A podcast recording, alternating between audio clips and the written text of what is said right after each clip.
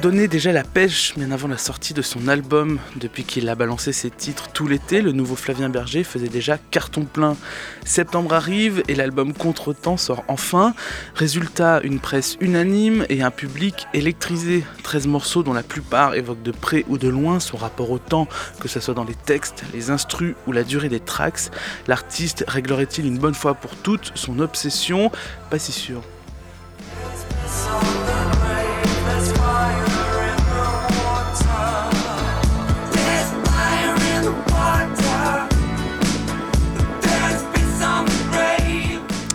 L'album surprend des morceaux comme Deadline permet aux spectateurs d'avoir une nouvelle facette de l'univers du musicien, un univers qui se cherche entre références loveuses et intimes à Eric Romer et un joystick plus énervé de consoles de jeux vidéo. Flavien Berger est notre invité pour une interview. Bonjour Flavien. Bonjour. Et merci de nous accorder quelques minutes de votre temps. Vous jouerez demain au Rockstore à Montpellier. L'album, je l'ai dit, est sorti au mois de septembre. Comment vous vous sentez déjà, Flavien Berger, depuis la sortie de l'album? Bah, Je me sens bien. Euh, je, maintenant, je défends mon album en live, donc euh, je, démarre une tournée. Euh, je, suis toujours tout seul sur scène, mais je suis moins tout seul parce que maintenant j'ai un peu une équipe, parce que j'ai une scénographie qui s'anime.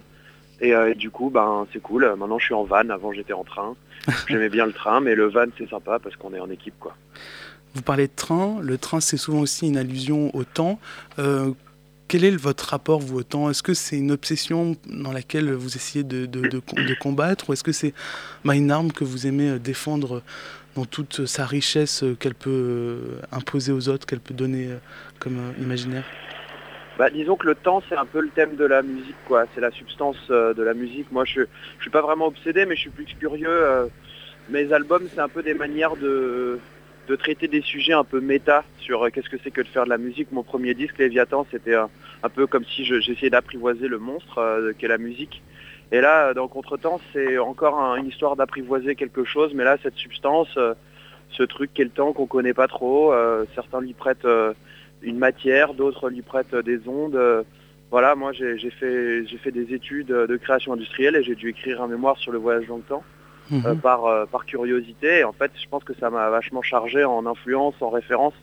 Et je voulais un moment euh, bah, en découdre. Quoi. La littérature de science-fiction, est-ce que c'est quelque chose qui vous a accompagné aussi? Parce que vous me dites voyager dans le temps, mais voyager dans le temps, c'est aussi la science-fiction. Ouais, c'est surtout la science-fiction. Je pense que ça vient de là à la base.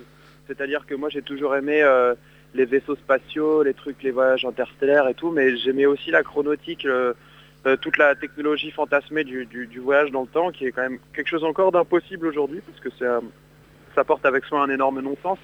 Mais euh, mhm. voyager dans le temps, c'est aussi voyager dans les souvenirs et, et, voyager dans les projections et s'imaginer des choses et s'en souvenir. Et la musique, c'est ça aussi. J'ai l'impression que la musique, c'est un peu un, comme un, tableau de bord de souvenirs quand on, quand, on met, quand on met en marche un disque, quand on décide d'aller vers un sillon ou un autre, c'est un peu des voyages dans, dans sa propre histoire, euh, comment on se rattache à, des morceaux de musique et comment ça nous rappelle des choses. La musique de jeux vidéo, je ne sais pas si ça vous parle, ça par exemple. Je pense à un groupe euh, comme Agar Agar qui a sorti euh, l'album quasiment en même temps que vous, qui ah, le même jour. Le même jour, voilà, qui eux ont fait, qui ont travaillé pour le jeu vidéo. jeu vidéo, musique de jeu vidéo et temps, c'est quelque chose qui est très lié puisque la musique de jeu vidéo c'est répétitif, c'est souvent des longues tracks comme ce que vous proposez avec Léviathan ou même dans ce, ce dernier album avec une musique de 14 minutes. vous êtes influencé par la musique de jeux vidéo dans votre travail bah, Pas plus que ça, c'est-à-dire que là, je pourrais pas vous sortir des références de, super BO de jeux vidéo. Euh, ou des jeux vidéo, euh, tout simplement. Des jeux. Mais ouais, ouais le, jeu vidéo comme même euh, comme manière de, traverser un morceau de musique et de le filtrer, ouais, ouais, énormément. Moi, je me souviens que j'avais j'avais pris une grosse claque. je suis pas un gros gamer, quoi. Moi, j'ai pas mhm. forcément, j'ai pas eu de console pendant longtemps et tout. et quand je joue, je préfère regarder les autres jouer parce qu'aujourd'hui, c'est presque des films, quoi. Mais je me souviens que j'avais pris une grosse claque sur euh, Mario Galaxy. Sur ah oui, sur oui. Euh, vraiment un, petit chef-d'œuvre. Euh, et, je me souviens qu'en fonction de là où on évoluait dans le paysage, la musique était plus ou moins filtrée, comme si on faisait du multipiste. Mhm. par exemple, il y a un morceau de musique qui accompagne l'action, et puis Mario il va plonger dans l'eau, et ça va être le même morceau, mais, filtré d'une manière différente. Et du coup, c'est comme si on était déjà un peu musicien, ou ou même DJ au moment où on joue quoi. Donc ça c'est très très inspirant voilà. Le, fait que ce soit performatif quoi, que le, le, le joueur ou l'auditeur actionne plus ou moins la musique d'une certaine manière. Actionne, tableau de bord, on est vraiment dans un, dans un vaisseau spatial avec vous. S'il y a un, capitaine de vaisseau qui vous a marqué, ça serait lequel? Nemo, mhm. le capitaine Nemo, parce que lui, il est dans son sous-marin et puis il joue de l'orgue. Et c'est un musicien en fait, le capitaine Nemo. donc je dirais ça, voilà, c'est le premier truc qui m'est venu. Est-ce que euh, vous sentez aujourd'hui une espèce d'énergie euh, qui se développe de plus en plus autour de justement l'esthétique de science-fiction, les thématiques de la, science-fiction avec l'intelligence artificielle, les machines, le design des machines, les interfaces audio, les interfaces euh, humanoïdes? Est-ce que tout ça, ça vous parle? Est-ce que tout ça, ça vous rassure dans, dans votre projet musical? Parce qu'on a l'impression que vous allez aussi dans ce sens-là, qu'il y a une esthétique qui se rapproche de toutes ces questions-là. Ah, je pense que l'esthétique de science-fiction, elle existera toujours. Il y a toujours la science-fiction d'une époque. Il y a toujours la projection technologique, la projection d'innovation liée à une époque. Je pense que euh, la science-fiction de Jules Verne euh, euh, est à ce qu'on imagine aujourd'hui de ce que ce sera le monde avec les intelligences artificielles et tout ça. Donc moi, je pense que la nôtre, en ce moment, on est vachement dedans. et puis qu'en effet, il y a aussi un, un rapport à la musique intéressant parce qu'aujourd'hui, la musique, elle est elle suit de près la technologie, mais elle a toujours fait, en fait, je pense que la lutherie, c'était de la technologie euh, de pointe d'une certaine époque. Donc je pense qu'en fait, euh, euh, l'ère du temps a toujours sa propre, sa propre projection science-fictionnelle. Et dans ce cas-là, bah ouais, moi, moi ça m'intéresse parce qu'en fait, ce qui m'intéresse, c'est l'inconnu. Mhm. que ce soit travailler, travailler sur le temps ou travailler sur les abysses. voilà, moi ce qui, ce qui me fait kiffer, c'est les, c'est les terres inconnues dans lesquelles moi je peux, je peux, je peux me balader, je peux faire des aventures. Quoi. Il y a un, morceau ou un instrument justement qui permet de parfois de donner une autre temporalité à la voix, c'est le vocoder.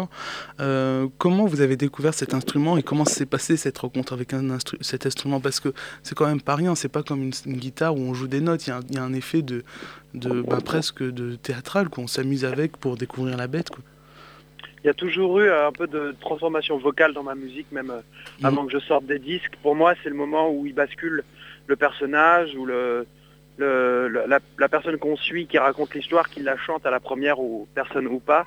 Il y a toujours ce moment où la voix va être transformée et pour moi, c'est un moment de basculement. Donc le vocodeur, j'en avais déjà utilisé euh, sur des morceaux. Sur, euh, sur Léviathan, mon premier album, il y en a aussi du vocodeur qui, qui arrive en nappe comme ça. Et puis sur ce disque...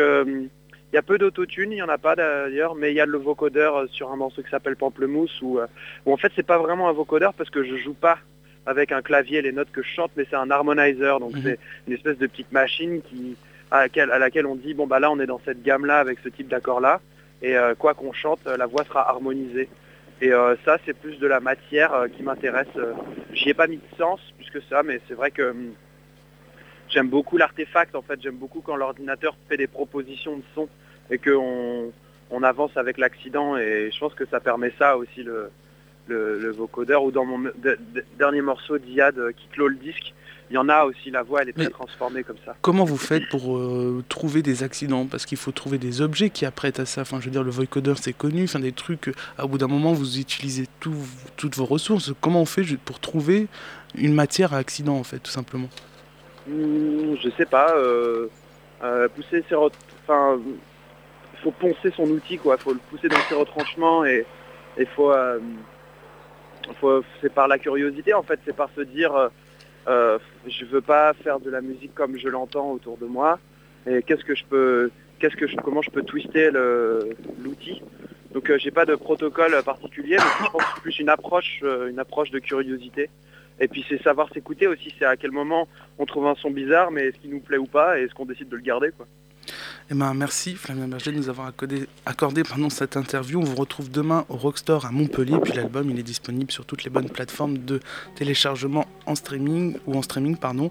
Et puis en album physique, ça existe aussi. Merci Flavien Berger. J'en aurai, j'en aurai demain euh, ah, bah, super. Des, albums. Merci, au revoir. On se laisse avec Pamplemousse tiré de l'album Contretemps, Flavien Berger.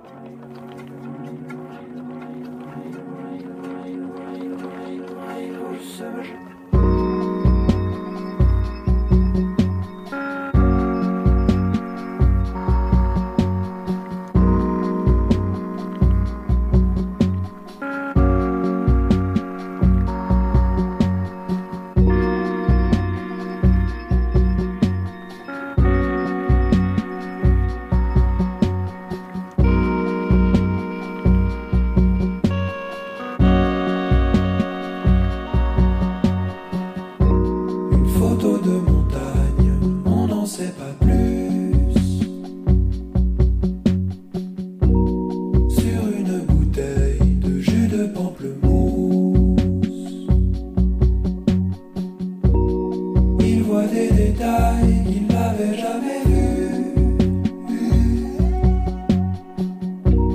Ce matin, ce n'est pas comme d'habitude. Ta robe à la couleur petit déjeuner, c'est celle que tu portais au karaoké. Quand tu te demandais ce que je devenais, je ne savais pas qu'on allait s'entrechoquer. Je ne chantais que des onomatopées pour faire américain, mais tu te moquais. Je me souviens, je me souviens.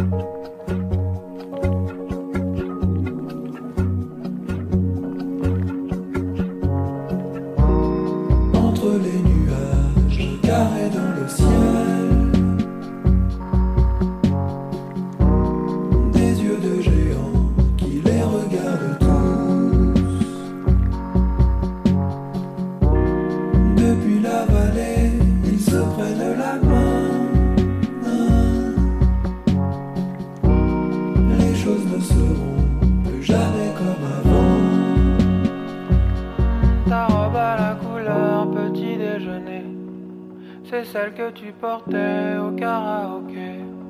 Quand tu te demandais ce que je devenais, je ne savais pas qu'on allait s'entrechoquer.